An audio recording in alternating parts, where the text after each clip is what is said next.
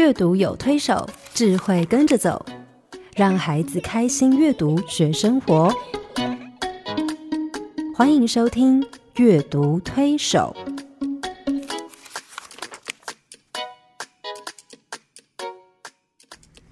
听众朋友，你好，欢迎来到阅读推手，跟我们一起来赏析图画书，学习怎么阅读，然后来帮助呃我们周围的小朋友啊、我们呃很高兴今天又有这个机会跟你一起来呃思考，来讨论。那我是黄乃玉，我是刘青燕，欢迎加入阅读推手的行列。黄老师，我们这几个礼拜都在谈，自己对，都在谈自己，好像我们觉得很自私，其实不是哈。嗯我想啊、呃对自己的认识够不够清楚？嗯，然后你能不能够啊、呃了解自己、欣赏自己嗯啊、接纳自己，甚至啊、呃建造自己？我觉得这个对每一个人，你你要把自己兼顾好，对之后，然后你才能够往外发展别的关系。是如果一个人自我概念很糟的时候，啊，也会影响他跟周遭人他的互动跟关系的建立。对呀、嗯，想想我们一生哈、要跟我们相处最久的人就是自己。嗯。对啊，父母可能年纪比我们大，嗯，那呃有很多朋友呃不都不一定能够，而且我们嗯。二十四小时要跟自己相处，嗯。所以我们如果不喜欢自己，或是很嫌弃自己，其实生活应该不会很舒服哈。对，而且我们对很多事情的看法也是从自己出发的嗯。啊。通常我们如果对自己很不满意，过度的不满意啊，嗯，那我们也很容易在别人身上去挑错哈。对，所以其实所有的一切，我常常想说，人生真的很像上上帝给每一个人一盒那个。你有没有看过人家玩那个串珠？啊嗯，很多人现在首饰都自己做，珠，对，嗯每个人一盒，也许我们的珠子不一样，嗯，可是能不能把它串成好看的首饰？嗯哎，我有时候觉得我的朋友那个眼光非常好，他们随便的一些珠子，哎，嗯戴在他身上就看起来很有品味。对对，所以我想，呃，生命给我们是什么样的珠子，每个人嗯呃，上帝给的不一样，有的是很很 shining 的，很很很嗯闪的，有的人可能就是很朴实的珠子。对哎，可是。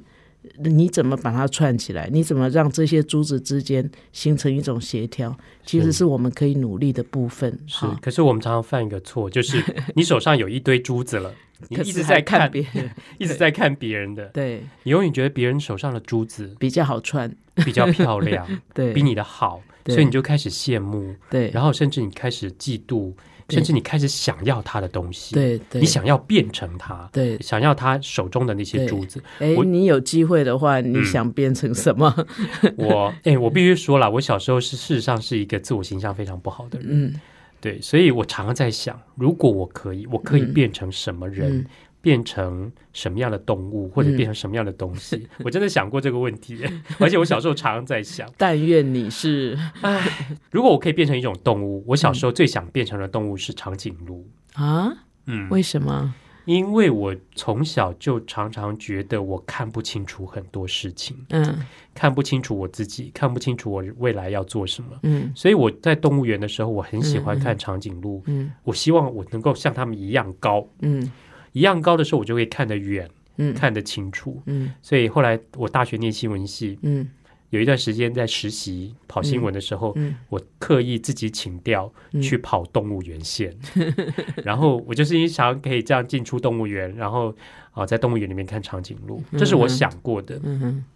但我觉得我自己在成长的过程里面，我身边有很多很多表现非常优异的人，嗯那我常常就会觉得我很羡慕他们，嗯我很羡慕会把琴弹得很好的人，嗯我很羡慕那种歌声很好的人，嗯然后我会很希望成为某某人。嗯我甚至曾经因为呃，教会里面有个长辈对我非常好，然后他把几乎把我视如己出，然后呢，我甚至觉得说我好希望可以变得像他一样，嗯嗯当一个医生，但是事实上嗯我的理化跟生物糟的不得了，对，然后呢，或者是如果变成了医生，会变成庸医哦，对我觉得我一定大家是小心。然后我觉得我不可能，我甚至开始模仿他很多动作，嗯模仿他走路啊，嗯模仿他讲话的样子。嗯我其实有一段时间非常迷失自己，根本不知道自己是什么。嗯我只是想变成别人。嗯嗯。那因为我觉得我没有办法接纳我的很多的缺点，包括嗯。我没有自信，嗯。包括我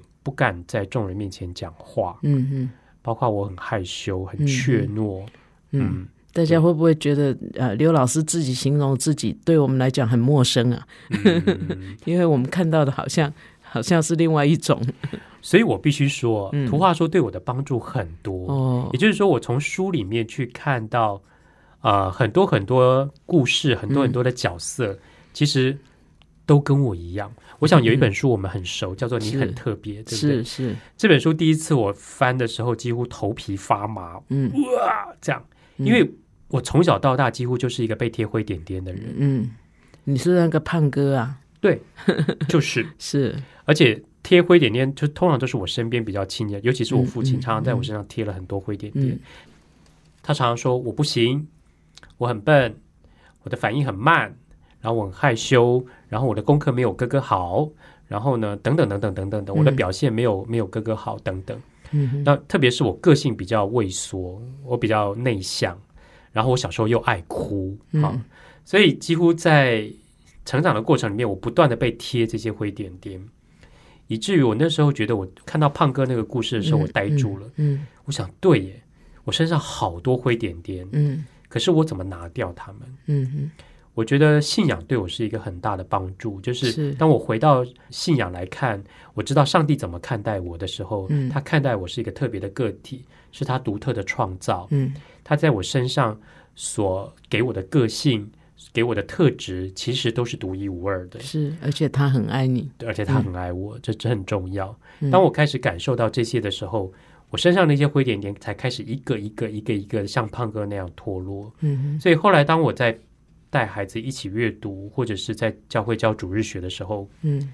我很看重这一点，嗯哼。因为我不希望有任何一个孩子像我小时候去经历那 些，嗯，然后他变成是一个很没有自信、常常自我否定的孩子，嗯。甚至不想当自己，只想当别人。嗯嗯。嗯，对，我们还是一直都有啊。你不看现在流行什么偶像，嗯，就很多人打扮就会跟他一样。嗯呃，有一些就是做美容啊，嗯，他希望眼睛像谁啊，鼻子像谁，对，把自己改造掉，他觉得比较有自信。对，其实那个三号都有一点反映这种心理吧。嗯，嗯可是这样真的比较快乐吗？那当然不是。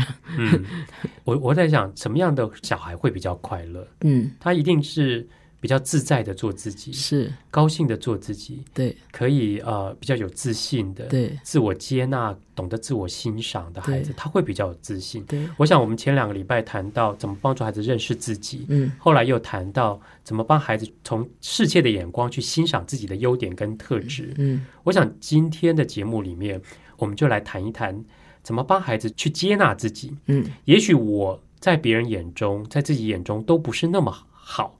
也许从一般人的评价来说，我好像这里不行，那里不行，但我真的不行吗？嗯还是我真的可以用一个比较适切的眼光嗯来接纳我自己，做我自己？嗯我原本的样子就是这样，嗯，我怎么去接纳我自己？我觉得这个对孩子来说也是非常重要的一件事不。过也有父母很担心，他说：“王老师，那教孩子接纳自己，他就不进步啦。他觉得自己这样也不错啊，嗯那就不进步啦。那怎么办呢？哈，我想这个我们讲的接纳自己，并不是停在那里。我记得有一次我跟我研究生在讲说，你为什么我每次讲这个事情，然后讲了又讲，就是每一次还是在同样的地方在犯错呢？嗯然后他忽然就很无辜的眼神看着我说：“老师，你不是说人要接纳自己吗？” 我真的是，我真的是哑口无言。嗯然后我就想，对我一直在讲接纳自己，可是听的人恐恐怕对这个东西还是很陌生。他以为接纳自己就是停在那里。我反正我文笔就是不好，嗯，我每次就是用很多赘字嗯来讲一个东西，他就觉得说，那我所谓的接纳自己就是我就是依然故我，嗯其实完全错误，完全错了。我想，一个人如果真的接纳自己，他其实会希望自己更好，是他会对自己有期盼，而不是别人期盼他改变，别人要求他进步，他才去做一些努力。他其实是会自爱的。嗯当一个人接纳自己，他会因为爱自己，嗯他会因为啊、他觉得他自己真的很独特，嗯，他愿意成就自己。对，所以我觉得其实接纳自己，并不是说啊，啊都记在一起啊，嗯，我环境都是安内啊。对我我想那是完全没有真正接纳自己的人才会停顿。对，嗯，接纳一个真正接纳自己的人，其实他是一个有行动力的人。是，我觉得就我自己的经验来说，嗯，当我意识到我在我身上有很多灰点点，很多我自己对自己的负面评价的时候，嗯我其实花了很多的努力在调整这个东西。嗯也就是说，我开始回头去想，我真的这么糟吗？嗯我真的什么都不如人吗？嗯还是我有什么地方是比别人好的？嗯或者是什么地方是我自己可以展现出来做的比别人好的？嗯，王老师知道有一段时间我在生病，是，那段时间其实我的自我形象非常糟，是因为 我外界过去所有的那些光环全部被拿掉，嗯然后我开始觉得我身边的每一个同学，他们的表现都比我优，嗯，他们大学功课没有我好，但是他们现在功课每个人都，呃，他们现在的表现，爱比较对哦。我就在落在那个比较的情境 里面的时候，我的状况就越来越糟。是，可是后来，当我开始回头去想，在我现在这个状况，我接纳我现在的生病的状态，我怎么样可以让我自己在里面活得快乐？嗯我开始做一件事情，就开我开始写作，嗯。我开始翻译书，然后我开始继续跟小朋友讲故事，嗯。而这些事情慢慢慢慢慢慢，让我就可以摆脱嗯，我过去的那些负面的东西，是，而开始过得比较快乐，嗯。而且把自己的特质给发挥出来。嗯，嗯，对，对。所以接纳自己真的是让你的人生要是黑白的还是彩色的，对，就在这个这个呃能力上面哈。嗯。所以我我想我们也是需要用一些图画书来更了解啊、这个是呃怎么怎么个接纳法。嗯，对，因为很多图画书的创作者很在乎孩子这件事情，是。因为我觉得这些创作者其实也都很了解，说父母常常也会犯这样的错误，是。动不动就觉得说，哎呀，别人家的小孩表现的比我们好，或者是哥哥表现的比弟弟妹妹好，嗯然后呢，就要他们去比较啊，去做这些，然后搞得很多被比的孩子，尤其是被比下来的孩子，嗯。他们会觉得说，那我是不是要变成别人？我是不是要符合妈妈的要求，或者是爸爸的要求、老师的要求？我是不是要做到这样，跟别人一样好，我才会得到肯定？嗯事实上，其实图画书的创作者帮助孩子在探索自我。嗯也许身边所有的人对你来说，嗯评价都不是那么正面的嗯时候，嗯你回头想想，我真的就跟别人差这么多吗？嗯，我真的有必要变成别人吗？还是我能够从我自己的特质里面去发展出来，嗯好好的成就我自己，嗯活出我自己，而且过得快快乐乐。对，好，哎，我们真是真是等不及了。今天今天要跟我们分享什么书呢？嗯，这几个礼拜啊，王老师，如果你看我的书单，你就会知道 我带来的书都是非常古老的书。嗯。之前带的几本都是一九四几年、一九三几年的书，今天带来的这本书是一九七一年出版的，嗯。距离现在也也有四十年以上的时间了哈。这本书呢，我个人非常非常的喜欢，嗯因为它几乎就是我童年自己想象的那种情境的投射跟那个写照在这里面。嗯嗯这本书是信宜出版社出版的，叫《神奇变身水》。嗯，王老师看过哈？看过，对我也非常爱。哎，嗯对，这本书呢在讲什么呢？讲一个小镇上呢有一个魔法师，他有很多很多的神奇变身水，多到什么程度呢？哇，他架子上放不下，然后到处散乱一地。然后每个神奇变身水上面都有一个条子，有一个啊标标签，那个标签上面都会注明说，这个小瓶子里的水呢，你喝了以后就会变成什么东西。那因为他的变身水实在太多了，有一天他必须好好的整理，就把所有的变身水从架子上拿下来，再一瓶一瓶放回去。就在他整理的时候，突然发现了有一瓶变身水的标签掉了，上面没有标签，所以以至于他不知道这瓶变身水可以变成什么东西。嗯，就在他在整理的时候，突然有人来敲门了。叩叩叩，是一只老鼠。那只老鼠呢？你知道我们习惯看到老鼠就怎么样？去去去去，去去去去去去。所以呢，这只老鼠已经很习惯的被呃被这样喊去去去去去。所以这个魔法师呢，看到老鼠来的时候就喊他去去去去去。但老鼠一点都不介意。老鼠跟他说：“我要买一瓶神奇变身水，因为我讨厌做一只老鼠。没有人喜欢老鼠，人们养猫来吃我们，装捕鼠器来抓我们，还拿扫把来追打我们。”每次都当着我们的面叫去去去。当老鼠一点都不快乐，我想变成别的东西。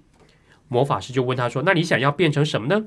老鼠说：“我还没准备好，我想先来看看你有什么神奇的变身水，再来做决定。”这个时候呢，魔法师突然想到，他手上有一瓶没有标签的变身水，就说：“好吧，既然你要的话，那这瓶送给你好了，免费的。”那小老鼠说：“诶，这上面没有标签啊，那我会变成什么呢？”魔法师就说：“你不是要变成别的东西吗？这瓶变身水就可以让你变成别的东西啊！我怎么什么？对，就无所谓了。对我就不管了，反正你说你要变成别的东西嘛，哈，好了，老鼠就带回去了。当他准备把这个瓶盖打开的时候，他就开始在想，这瓶变身水到底可以让它变成什么东西？他心里想，也许会变成一只蝴蝶哦。诶，可是蝴蝶很漂亮，但是它们活不久。诶，他说，嗯，我不想变成蝴蝶。也许会变成乌龟哦，乌龟可以活很久，但是它们长得一点都不漂亮，而且动作很慢。小老鼠也不希望变成乌龟，那会不会变成蜜蜂呢？蜜蜂飞得很快，但是他们得很辛苦的工作，工作啊可不是老鼠喜欢的事呢。诶，会不会变成蚂蚁呀、蚂蚁可以去野餐，可是它们常常被人踩到。诶，诶，说不定是鸟嘞。对，鸟儿可以快乐的唱歌，但是鸟儿吃虫，呃，光想到这里，小老鼠就觉得有点恶心。诶，如果变成一只猫呢？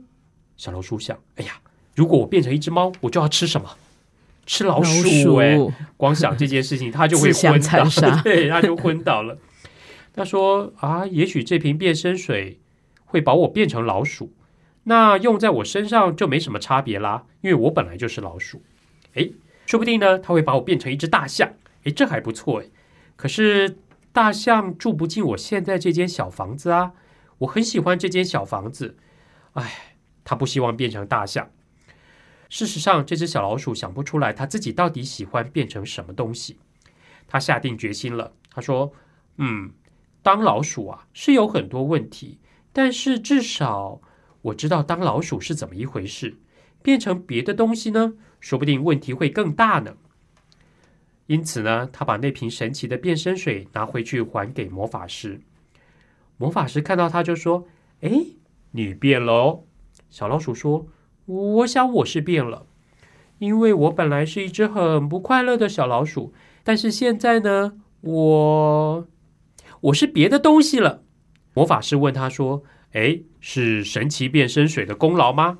小老鼠回答说：“我想是吧。”魔法师兴奋的一句话都说不出来，他很高兴的说：“哎呀，这是我的神奇变身水第一次有效呢。”小老鼠说：“看起来它有双重的效果哟，它让我们两个都变快乐了呢。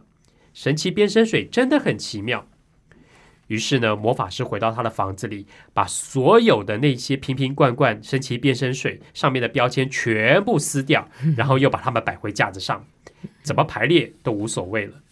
从此以后啊，这个小镇上不管什么时候，只要有谁不喜欢当自己，都知道该怎么做。他们会向魔法师买一瓶神奇变身水，而且啊，只要你不打开来，保证有效。所以你要去买一瓶吗？哎，我小时候很想买，哎，只是不晓得哪里有的买。我很想变成别的东西，对。但是变得别的东西到底好吗？是这个图画也非常可爱啊、因为大家可能在收音机前面听到很多呃动物啊，可是他画的那个动物啊，都有老鼠的那个头 在上面，所以也就是说，其实人你要变成什么，其实你还是你啦哈。当然，这个图画非常多的想象力，呃，很多的想象，非常可爱。对，对。这好比比如说一个人不喜欢自己的外貌，然后他去整形，对，可是你真的，你外貌即使外貌改变了，你你割了漂亮的双眼皮，把鼻子垫高了，然后呢削了骨头了，然后怎么样拉了皮了，嗯，可是你有没有改变？你的内在本身还是你自己，嗯，你并没有改变。其实我觉得这个画家在这个本书里面，其实凸显了这个：你即便有一些部分的外貌改变了，真正的你，你知道，所有没有变的都是头，对脑袋是不会变的。对，你的外在怎么改变，你的脑袋、你的思维、你的性格、你的特质，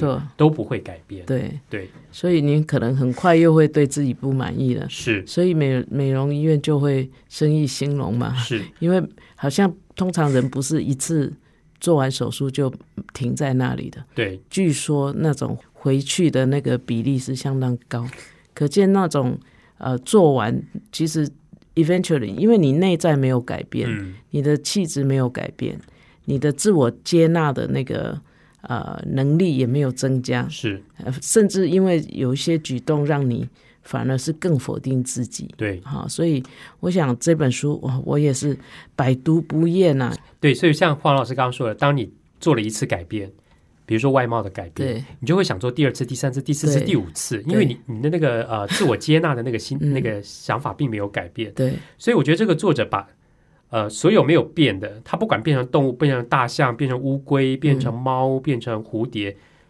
永远都是老鼠的头。对，其实最应该改变的是什么？头头对，也就是说头头变了就全部变了，就是脑袋。是所以当我们的思维改变了，我们看事情的眼光变了，我们能够真正接纳自己的时候，就像这只老鼠，最后可以接纳自己成为一只老鼠，嗯，对，而他不是，它变，他也变了，嗯。他变成别的东西，是。因为他变得比较快乐。快乐，对，对，我觉得有这个过程其实蛮重要的哈，嗯。因为人大概很少就一开始就觉得说啊，我就是这样，嘿，我就是我，我喜欢我自己。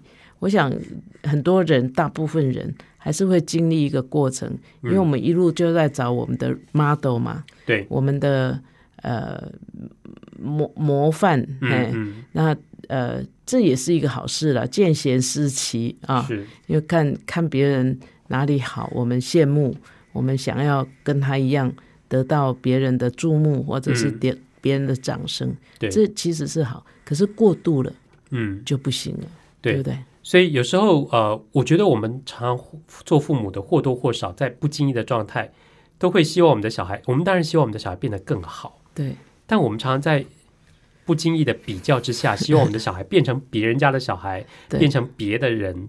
但那那个对他们来说，其实是会产生一些困惑。我记得有一次我在跟小朋友在谈这本书的时候，我就问他们说：“诶，如果你们可以变成别的东西，然后你们会要变成什么？”当然，他们有很多奇思妙想，嗯，那个啊、呃天马行空的想象，他们想变成超人，想变成蜘蛛人，想变成什么等等。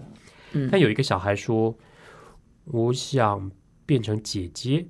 ”我说：“为什么你想变成姐姐？”他说：“因为妈妈说姐姐很厉害，姐姐怎么样怎么样。”那我说：“你自己呢？”他说：“姐姐功课很好，姐姐长得很高，很漂亮，然后姐姐很聪明。”嗯，那我说：“你呢？”他说：“妈妈希望我可以跟变得跟姐姐一样好。”嗯嗯他一讲完以后，有另外一个小男生说：“对呀、我妈也是，每次都说我如果可以跟我哥一样就好了。嗯”这个小男孩的哥哥是 跟他差了六岁，嗯哼他念小学的时候，他哥哥已经念已经念啊、高中了。嗯哼，哥哥念第一志愿，从小功课非常优秀，是然后呢，甚至是嗯、爸爸都希望他将来可以当医生的、嗯嗯啊，去啊，他觉得哥哥将来一一定也可以当医生。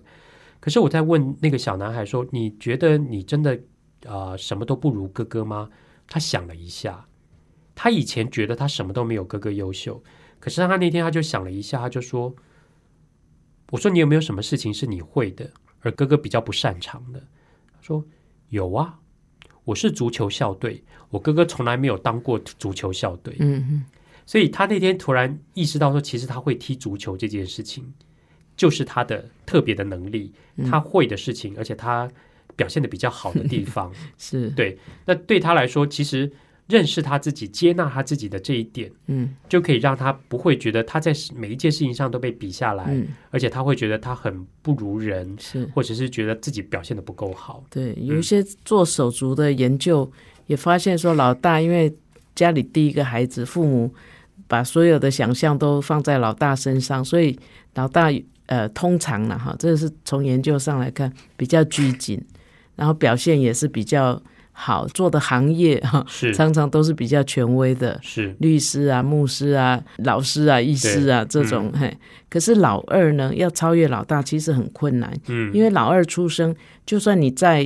跟老大的年龄再接近，也是差个一两岁。嗯可是对小小孩来讲，一两岁那个发展上就差差很很远了，多，对，所以他不太可能赢过那个哥哥或姐姐。是，所以在他这种情况之下，他只好另谋生路。哈，嗯。所以有人说老二就是比较有创意，嗯。因为嗯他不得不走另外一条路，对他不能够就是跟着哥哥永远在那个阴影下面，对，所以他就会走他自己的路。所以呃，很多艺术家哎都是比较是老二啊，嗯，谢谢黄老师，这样我又可以更接纳我自己。因为其实呃，我们家老大就是非常会念书，他念了四个硕士，一个博士。嗯我如果要跟他比这个，我永远比不过哈。嗯所以我跟他走的是完全不同的路，我走的是一个比较是创作型的路，嗯他做研究的路哈。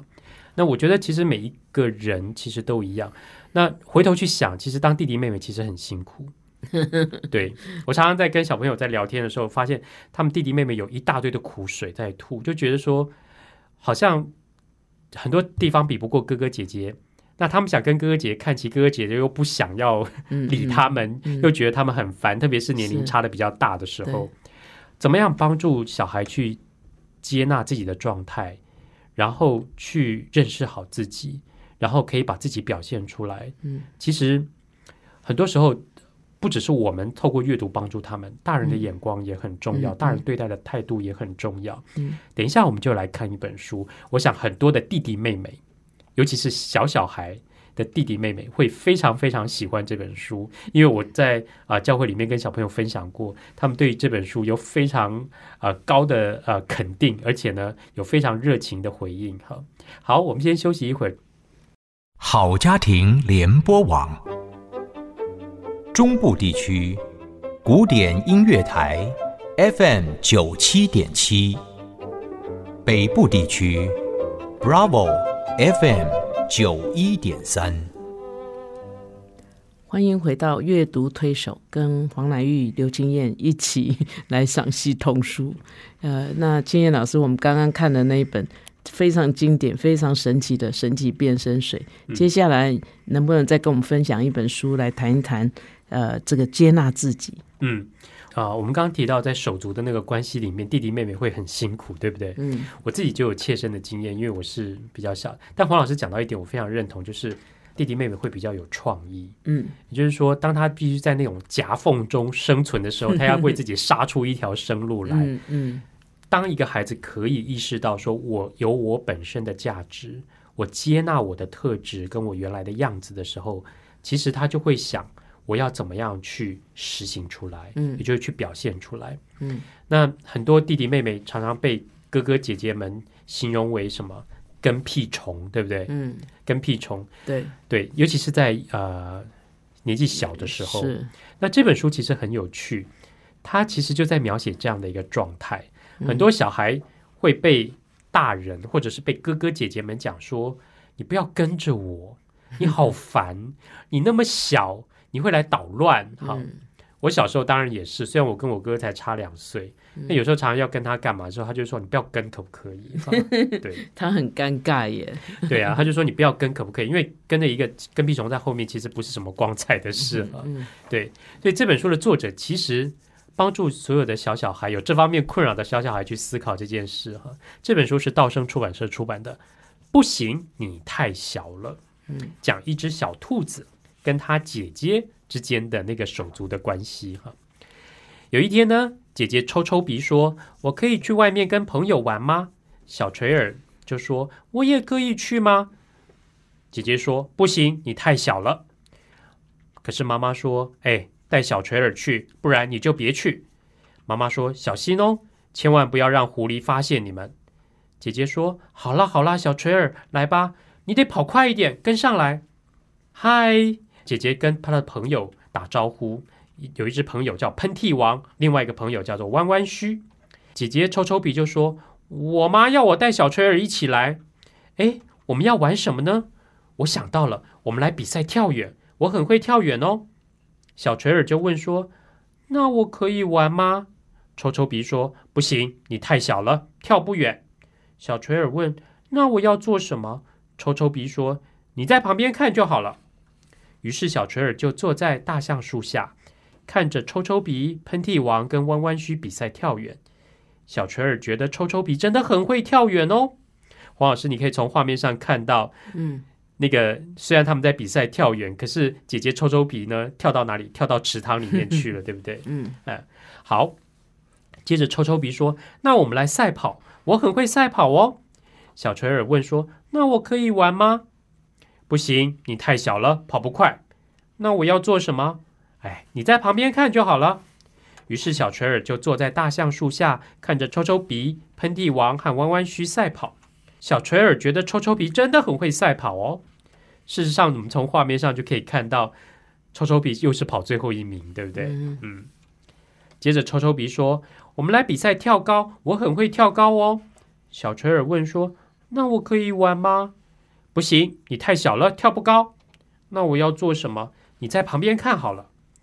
于是小垂耳就坐在大橡树下，看着抽抽鼻、喷嚏王跟弯弯须跳高。小垂耳觉得抽抽鼻真的很会跳高哦。事实上，他真的很会跳吗？嗯 你看，它卡在那个那个树的树根之上面哈，嗯别的兔子都跳过去了。这个时候，喷嚏王跟弯弯须说：“我们要回家了。”抽抽鼻说：“好吧，那我自己玩好了，我要玩兔妈妈的游戏。”小垂耳很兴奋的说：“那我可以玩吗？”抽抽鼻说：“不行，你太小了，不能当兔妈妈。”小垂耳问：“那我要做什么？”嗯可是抽抽鼻只顾着玩，没有回答。小垂耳说：“我知道我要做什么了，我可以在旁边看。”小垂耳在旁边看的时候，狐狸爬上了山丘。小垂耳大叫：“抽抽鼻，抽抽鼻，狐狸来了！”但是太迟了，狐狸已经看见他们了。嗯小垂耳和抽抽鼻飞快的往前跑。快点，快点，我们躲在这里！小垂耳说。抽抽鼻和小垂耳就跳进黑莓丛里，不敢出声。狐狸这里看看，那里找找，却怎么都找不到小垂耳跟抽抽鼻。他们静静的待在那里，直到狐狸走开。嗯抽抽鼻和小垂耳平安的回到家后，妈妈问说：“哎，你今天有让小垂耳跟你一起玩吗？”嗯小垂耳说：“有啊，有啊，我们有玩捉迷藏哎，而且我们很会躲哟。”抽抽鼻接着说：“那我明天还可以带小垂耳出去玩吗 多么典型的手足啊！？”对，嗯小垂耳就是一个很典型的跟屁虫，对不对？他年纪很小，姐姐都觉得他是来搞破坏的。嗯哎，我觉得小垂耳他做了一个非常好的示范。对你说我年纪小，姐姐说她都说我可以玩吗？我可以玩吗？嗯嗯姐姐永远只有一句话是什么？不行，不行，你太小太了。小了。那我可以做什么？你在旁边看就好。那我觉得小垂耳在那个当下，他并没有说为什么你都不让我玩，嗯我要回去跟妈妈干嘛？嗯告状，嗯对不对？他都没有讲说哦，如果你不让我玩，我就要回去告状。嗯他就是很安分的接纳自己，对我就是小，好，我在旁边看，我不打扰你们。而且小垂耳非常的懂得欣赏他的姐姐，对不对？嗯是，明明姐姐好崇拜。对，啊很崇拜姐姐。明明姐姐跳不远，他觉得姐姐很会跳远；嗯明明姐姐跳不高，他觉得姐姐很会跳高；明明姐姐也跑不快，他也觉得她跑得很棒。对，但是这样为他带来什么样的结果？他自我接纳，对他欣赏别人，对可是他在适当的时间，他也表现他自己。对，狐狸来的时候，他展现了他的冷静嗯跟他的智慧，所以逃过一劫。对，有没有逃过一劫？嗯我觉得最厉害的是故事的结尾，也就是当他们回到家的时候，妈妈在那边问问抽抽鼻说：“你今天有没有让小垂耳陪你们玩啊嗯，？”小垂耳大可怎么样？告状。说没有，姐姐今天都不让我玩，她说我太小了，只能在旁边看，对不对？嗯可是他没有，他说什么？有啊，我们有一起玩啊，而且我们 我们很会捉迷藏哦，嗯我们躲掉了狐狸。嗯，嗯这个时候姐姐就不就很羞愧了。对，妈妈，嗯我明天是不是可以再带小春儿出去玩？她知道她年纪小，嗯，并不代表她所有的什么能力都都不会。会。对对，嗯，嗯，所以也让姐姐学谦卑吧。是啊，不过我想那个呃，姐姐好像很否定，不行，你太小了。对可是她至少没有真的把她赶回去。对啊，是。但是我觉得对小垂儿来说，嗯呃，我觉得这个作者就又透过小垂儿为这些小小孩做一个很好的示范，也就是说，他让小孩很冷静的去看待自己的处境，嗯知道在这样的关系里面，他怎么样适切的表现他自己，嗯然后展现他的自信、接纳、肯定跟满足感。嗯所以我觉得最有趣的是狐狸出现的时候，姐姐很慌张，嗯哇，怎么办？要逃啊！可是小垂耳却很冷静，说：“姐姐，我们躲在这里，然后嘘，不要出声。嗯”于是因为这样，他们躲过了狐狸的攻击，对不对？嗯狐狸找不到他们，然后他们就很平安的回到家。嗯我在带小朋友读这本书的时候啊，有个小朋友就说：“哇，小垂耳好有智慧哦。”我说：“为什么？”他说：“他知道，他如果跟姐姐，我说如果小垂耳硬是跟姐姐争说让我玩，让我玩，让我玩，结果会怎么样？”嗯。小朋友说：“姐姐一定很讨厌他，嗯，非常讨，甚至以后完全不带他出来了。说不定还会挨揍。对。如果姐姐够凶的话，对，有说不定会因为这样被很讨厌，对。被姐姐讨厌，然后呢，以后再也不会带他出来玩。可是小春儿没有，我小嗯。好，我你不让我玩，嗯。我就接纳我的状态，嗯。在旁边对。看，然后我欣赏你，我赞赏你，嗯。我肯定你。可是，但并不表示我小我就没有用。对，他在适时的时候表现出他的智慧跟过人的勇气，嗯甚至他还非常的有什么幽默感，有没有？对回去悠了姐姐一默，对不对？对，他没有告状，嗯嗯然后他说：“呀，我们很会玩捉迷藏。是对，，嗯这个对很多小小孩来说是一个很重要的学习。对你是不是能接纳自己的状态，自己小，对，而不要去跟大的争？人小志气大。是啊，其实对小小孩，我们有时候也会讲那个圣经故事，大卫跟歌利亚，对哎就表示说，其实你不要让自己好像觉得我小什么都不行。你看那个大卫都可以打 打败歌利亚这样哈。对我，我想那个呃这本书呢，它的图画也很可爱哈，嗯画画的那种姐弟哈，对呃其实是情深呐、哈是，对，不行，你太小了。其实常常也是大人讲哈，呃，这一本主要是在讲手足嘛，嗯，哎，可是很多时候是大人讲，不行，你太小了，那种又变成是一种过度保护吧，对。哈，所以很多孩子常常因为听到不行，你太小了，嗯，而就裹足不前，对，就害怕，然后就觉得他自己能力是不足的。，对，但或是拿这个当借口，以后你跟他说，哎，我你去做什么，他就说不行，我太小了，对。那你又很生气，说那你哪有太小，你都已经几岁了，对，可是你已经催眠他，很久了。对，因为、嗯。因为再怎么样，他在家里都是最小的，对。这是不会改变的事实。呃，到了五十岁，他还是班呃家里最小的，嗯。哎所以呢，我我想那个呃，如果从大人讲，那个力道可能跟姐姐讲又不一样了，对姐弟是手足的那个情况，是，那如果是大人讲，其实常常就让孩子在自信上面啊，就呃真的是会很不容易啊、去发芽吧，啊、所以一个小孩啊，他即使年纪小，他如果有自信，他会知道说呀，虽然我年纪小，我还是可以做很多事啊，对不对？对。我还是可以成为一个实践者，我还是可以把我自己表现出来。而自信这些东西的建立，其实你要对自己有够清楚的认识，对。你能够欣赏对。自己的优点，接纳自己的特质跟别人不一样的地方。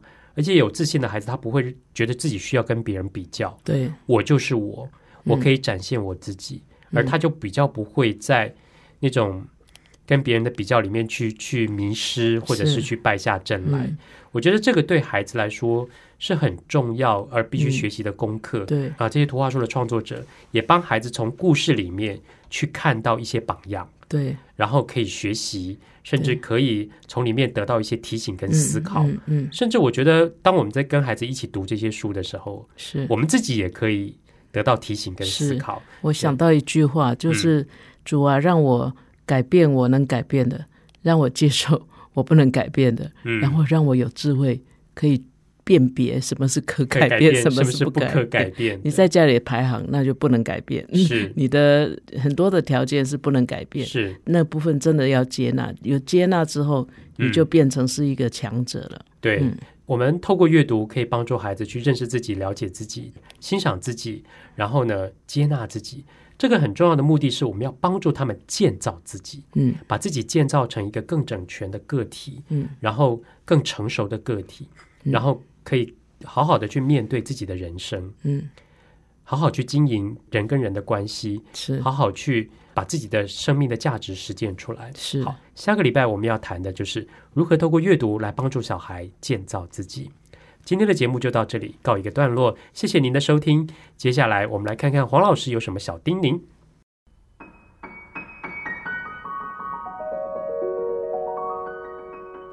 老师的阅读小叮咛。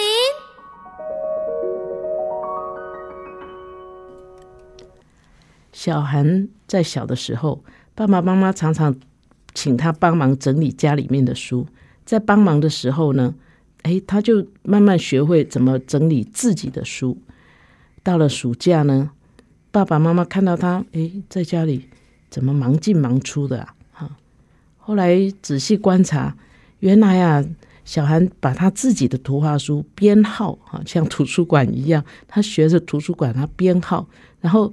他居然出租给同伴，哈哇！他爸爸妈很惊吓，他觉得君子爱财，取之有道，哈。那这个书是我们买给你，那你要呃借给同伴，你就借啊，怎么还可以租呢？哈，所以这个父母就小以大义哈。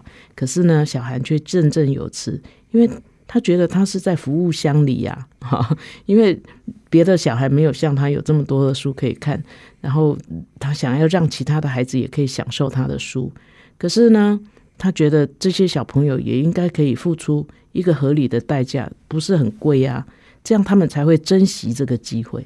哇，这个是有这么有生意头脑的小孩哈，呃，用在这个阅读的推广上面，看起来啊，这个实在是呃大有可为哈。那虽然我自己做不到这种交易啊，每次有朋友跟我说：“哎，黄老师，我好喜欢你哪一本书？”我就会问说：“哎，你有吗？”没有。我就会想要送给人家的，因为我觉得我不好意思卖给人家，所以我呃实在也不适合写太多书吧。可是呢，我也可以认同这个孩子的现代雅士的作风。他除了自己开租书店以外啊，跟阅读有关的差事，其实也包括帮忙借书还书。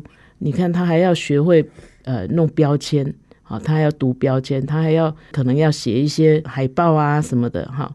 所以，像这些跟租书、借书有关的事情，他其实也同时都在学哈。所以，我们做父母的啦哈，可以看孩子的年龄哈，考虑适合他做的事情。